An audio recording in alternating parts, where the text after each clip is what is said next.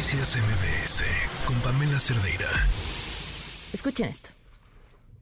Miren nada más qué sorpresa. Aquí tenemos a David Colmenares, auditor superior de la Federación, y a Ignacio Mier, coordinador de los diputados de Morena, comiendo juntos. Y me da mucho gusto porque seguramente están viendo el tema de la primera entrega de la cuenta pública 2022. Y yo le pregunto al diputado Mier, ¿cómo va su hermano trabajando con David Colmenares en la Auditoría Superior de la Federación? Y a usted, David Colmenares, a ver si ya se presenta en la, en la Cámara de Diputados y no nomás en los restaurantes que lo estamos viendo aquí, los dos señores. Ya no contestaron nada, se les atragantó la comida María Elena Pérez Jaén, la diputada, que además es a quien están escuchando ustedes en el video. Gracias por acompañarnos. Buenas tardes otra vez.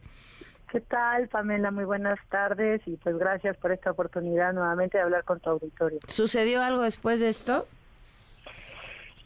Pues yo creo que cuando me dieron ya pues les los grabé, este, se acabó la grabación, entonces continué continué este, diciéndoles un poco lo que estaba pues en falta David Colmenares, le increpé ya a David, le dije, pues usted no me ha respondido los oficios que le he estado enviando desde el año pasado, que le di este, pues varias solicitudes de información y este año nuevamente le mandé unos oficios y no me ha querido responder.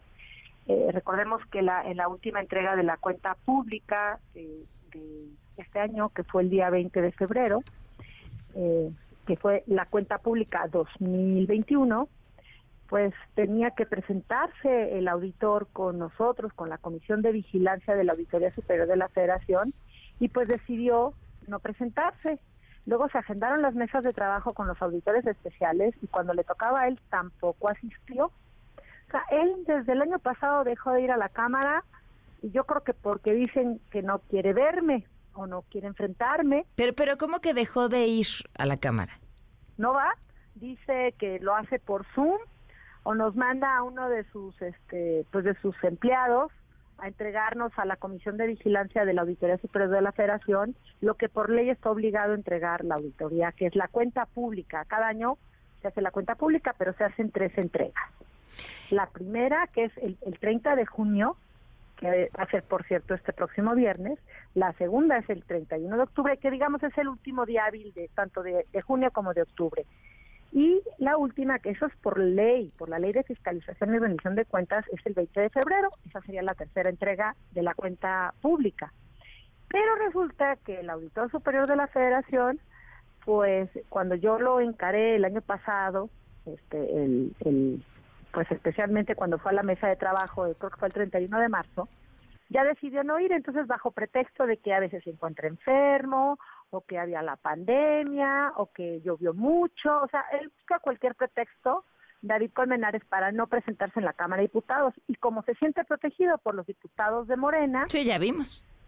¿ya?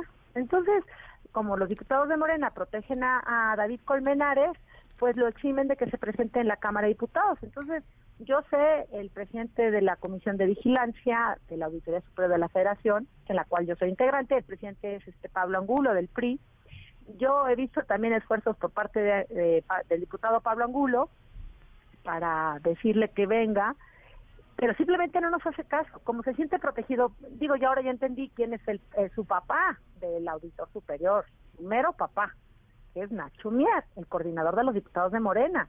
Y entonces, este, pues no había manera de que fuera a la Cámara de Diputados, Pamela. Y es una obligación de él. Él decía que porque sí estaba enfermo, pero mira, no solamente fue a verlo ayer encontrado en el restaurante Prendes de, de Polanco con el coordinador de los diputados de Morena. O sea, no te voy a contar porque sí considero que fue una violación lo que están haciendo ellos.